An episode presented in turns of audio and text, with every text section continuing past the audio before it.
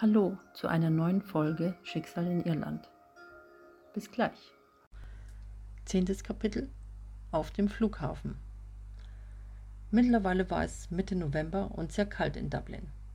Auf den Dächern der Häuser bedeckte der Winter 10 cm hohen Schnee. Celine trank eine Tasse Kaffee am Frühstückstisch und wunderte sich, dass so schnell der Winter einkehrte. Sie bekam die letzten zwei Monate irgendwie gar nicht mit. Von einem Dachsims rutschte just in dem Moment eine Menge Schnee hinunter auf dem Gehweg. Als der Feinschnee vom gegenüberliegenden Haus aufwirbelte, reagierte Celine darauf und blickte aus dem Küchenfenster. Ein Rabe löste die kleine Dachlawine aus. Er flog von der Dachkante bis ins Innere eines nahegelegenen Baums, um dort Schutz vor der eisigen Kälte zu finden. Melancholisch wendete Celine ihren Blick in ihre Tasse und sah entmutigt in den mockerfarbenen Kaffee. Celine hatte es schon länger satt, darauf zu hoffen, dass ihr irgendwann einmal die Liebe begegnet. Genauso satt hatte sie es zu glauben, es wären Hinweise gewesen, denen sie über ein halbes Jahr folgte. Dazu kam das leere Gerede von Madame Leonora. Alles ein ganz großer Blödsinn, dachte sie. Wieder einmal befand sie sich in einer Situation, in der sie traurig die vergangenen Monate Revue passieren ließ. Seit der Megaparty im Spätsommer sah sie Peter nicht mehr. Ab und zu erzählte Steve etwas von ihm, doch eher geschäftlich als privat. Jessica und Steve waren fest zusammen und genossen ihre Zweisamkeit. Zum Glück fuhr Lynette für eine längere Zeit durch Europa für ihre Laufstegauftritte und war somit nicht mehr in der Arbeit. Allgemein war sie in einer sentimentalen Stimmung, da ab und zu im Gespräch Peters Name fiel, als sie mit Jessica und Steve redete. Sie sehnte sich nach einer Beziehung, doch irgendwie scheint es nicht mehr zu klappen. Ihr fiel es schwer daran zu glauben, dass Peter anscheinend lieber mit Lynette als mit ihr etwas zu tun haben wollte. Obwohl sie wusste, dass da irgendetwas zwischen ihnen sein musste. Denn diese seltsamen Zufälle und die intensiven Blicke von ihm, da musste doch mehr dahinter stecken. Ach nun, schon wieder verfiel sie dem Schwachsinn. Verzweifelt versuchte Celine den Gedanken an diesen Menschen endlich loszulassen, der ihr seit damals auf unerklärliche Weise den Kopf verdrehte. Es bereitet ihr dennoch große Schwierigkeiten, es in die Tat umzusetzen. Sie wollte nicht ewig unglücklich bleiben. Und daher hatte Celine eine Idee. Sie möchte Irland den Rücken zukehren, wenigstens für die nächsten paar Monate, um in ihre Heimat nach Deutschland zu reisen. Genau genommen nach Nürnberg. Sie freute sich, bereute keinen Moment, ihren Entschluss neu zu überdenken. Ihr Chef, Sir Hedford von der Firma Dreamtime, gewährte ihr für diese Auszeit unbezahlten Urlaub. Was für ein Zufall, als eine Kollegin, die vor einigen Monaten ihr erstes Baby bekam, nun doch wieder arbeiten möchte und während Celines Abwesenheit ihr Aufgabengebiet übernehmen konnte. Zufall? Ja, Zufall, dachte sich Celine. Ebenso, Celine brauchte in Deutschland einen Job, damit sie ihre finanziellen Verhältnisse ausgleichen konnte. Sie sah sich die letzten Monate im Internet nach Stellen um und bewarb sich in einem Café als Bedienung. Wie durch ein Wunder bekam Celine eine Zusage, dass sie dadurch nur noch mehr bekräftigte, diesen Schritt zu wagen. Nun war es soweit. Der Tag der Abreise stand bevor. Celine saß nervös auf der Napperleder-Couch und wartete ungeduldig auf das Klingeln an ihrer Wohnungstüre. Wie Celine nun mal war, scheinte sie an diesem Vormittag im Dezember mal wieder sehr mit ihren Gedanken beschäftigt. Unruhig biss sie sich auf ihre Unterlippe und blickte der Wintersonne zu, wie sie sich ihren Weg durch die dicke Wolkendecke zu bannen versuchte. Ihre beiden riesigen Koffer standen bereits fertig gepackt für den Kofferabholservice bereit in ihrem Flur im Apartment. Andererseits könnte zuerst ihre neue Bewohnerin eintreffen, denn für die nächsten paar Monate organisierte Celine einen Wohnungstausch. Das ersparte ihr eine Wohnung auf Zeit zu mieten. Aufgeregt stand sie auf, um ans Fenster zu gehen. Sie beobachtete die Menschen unten auf der Straße, um die Wartezeit zu verkürzen, und haderte noch etwas, ob sie das Richtige tat. Nach einem längeren Moment wurde Celine durch das Klingeln an ihrer Wohnungstüre aus ihrem Tagtraum gerissen. Hastig lief sie zur Türe und öffnete diese stürmisch in freudiger Erwartung, wenigstens schon einmal ihre Koffer untergebracht zu wissen. Doch vor ihr stand niemand vom Abholservice, sondern Jessica. Überrascht sah Celine in die verweinten Augen von Jessica. Sie wunderte sich, denn eigentlich war schon gestern die herzzerreißende Verabschiedung. Doch Jessica musste unbedingt mit Celine sprechen, noch bevor sie das Land verließ. Mit niemand anderen als mit Celine verband sie eine echte Freundschaft. Oh, Jessica, komm, lass dich drücken, sagte Celine selbstbewusst, obwohl sie sonst diejenige war, die in den Arm genommen werden musste. Jessica sagte kein Wort. Sie fiel ihr gleich wehmütig in die Arme.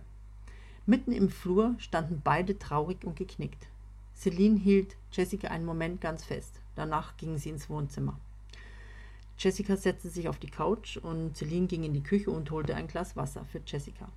Sie bekam nur knappe Antworten von Jessica, während sie in der Küche war. Auf dem Wohnzimmertisch stand eine üppig gefüllte Obstschale, gedacht als Begrüßungsgeschenk für Celines neue Bewohnerin. Celine gab Jessica das Wasser und setzte sich zu ihr. Doch konnte sie nicht lange sitzen. Sie war viel zu aufgeregt. Nervös sprang sie auf, ging zum Fenster und schob ruckartig den Vorhang zur Seite, um auf die belebte Straße hinabzuschauen. Während beide schweigsam warteten, beobachtete sie, wie Jessica traurig und verbissen ihre Hände ansah und zittrig an den Fingernägeln zupfte. Celine wusste in dem Moment, dass Jessicas Betrübnis nicht ihr galt. Willst du mir denn nicht sagen, was los ist? fragte Celine sehr einfühlsam nach. Jessica seufzte. Ach, Celine, weißt du, das mit Steve und mir. Immer wieder setzte Jessica neu an, bis sie endlich anfing, in ganzen Sätzen zu erzählen. Also gestern Abend hat sich Steve mit einer Frau getroffen, die mit an dem Projekt von Leonard Redfield arbeitet. Er kam erst weit nach Mitternacht zu mir, schluchzte Jessica. Sie war das erste Mal richtig eifersüchtig. Das kannte sie gar nicht an Jessica. Er hatte diesen berühmten Lippenstiftfleck auf seinem Hemd und war etwas verstört und nervös, sagte Jessica in einem sehr weinerlichen Ton, beugte sich zum Tisch und nahm sich eine Serviette, die neben der üppigen Obstschale lag. Ich darf doch, fragte Jessica und wischte sich in demselben Moment die Tränen aus ihrem Gesicht. Celine nickte stumm und wartete fieberhaft darauf, dass Jessica weitererzählte. Doch dann klingelte es an der Wohnungstüre. Diesmal war es der Abholservice vom Flughafen. Während Celine die Belege für die Abholung unterschrieb, piepte Jessicas Handy. Als die Koffer übergeben waren, fiel Celine fürs Erste ein Stein vom Herzen. Nun erwartete sie nur noch auf ihre neue Bewohnerin, um danach endlich zum Flughafen zu fahren. Das Taxi war für nachmittags um 3 Uhr bestellt. Sie hoffte, dass sie ihren Flug rechtzeitig erreicht. Zurück im Wohnzimmer setzte sich Celine wieder zu Jessica auf die Couch. Sie las noch die Mitteilung auf dem Handy und schüttelte nur skeptisch den Kopf, bevor sie Celine erzählte, dass die Nachricht von Steve war. Er beteuert, dass nichts dahinter steckt, sagte Jessica und sah ihr Handy mit zusammengepressten Lippen und skeptischem Blick lange an. Fast bekam sie dieselben Verhaltensweise wie Celine, wenn sich bei ihr Verzweiflung breit machte. Dann glaube es, sagte Celine sehr feinfühlig. Denkst du wirklich, er hat was mit einer anderen, wenn er mit dir glücklich ist? fragte sie, um Jessica die Augen zu öffnen. Ja, du wirst recht haben.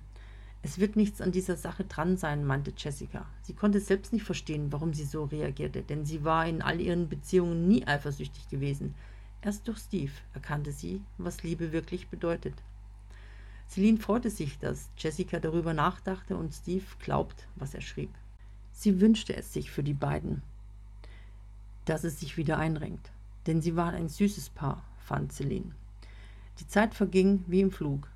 Celine und Jessica sprachen noch einige Zeit über Beziehungen und der Liebe. Jessica wirkte wieder glücklich und lachte nur wegen ihrer Eifersucht. Celine saß dagegen auf glühende Kohlen, denn mittlerweile war es schon Viertel vor drei und keine Spur von ihrer neuen Bewohnerin. Jessica stand mit einem tiefen Atemzug auf und wollte sich in diesem Moment bei Celine verabschieden, als es überraschenderweise an der Wohnungstüre klopfte. Celine stutzte, sah verwundert zur Türe und ging neugierig darauf zu.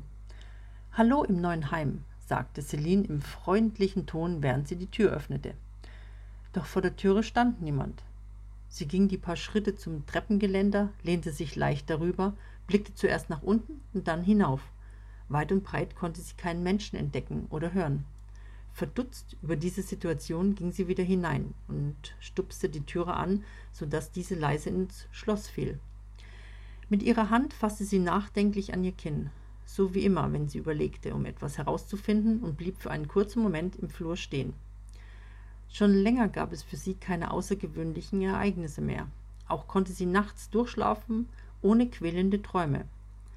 Celine wirkte nervös. Sollte es wieder anfangen? Genau jetzt, als sie sich von dieser ungewöhnlichen Zeit erholte. In ihrem Kopf begann es zu rattern. und grüblerische Gedanken machten sich breit, so dass sich kleine Falten auf ihrer Stirn bildeten. Irritiert zuckte sie zusammen, als es diesmal an ihrer Wohnungstüre klingelte. Zögerlich und langsam öffnete sie die Türe, dann blickte sie erschrocken in die Augen ihrer neuen Bewohnerin. Celine erkannte sie sofort.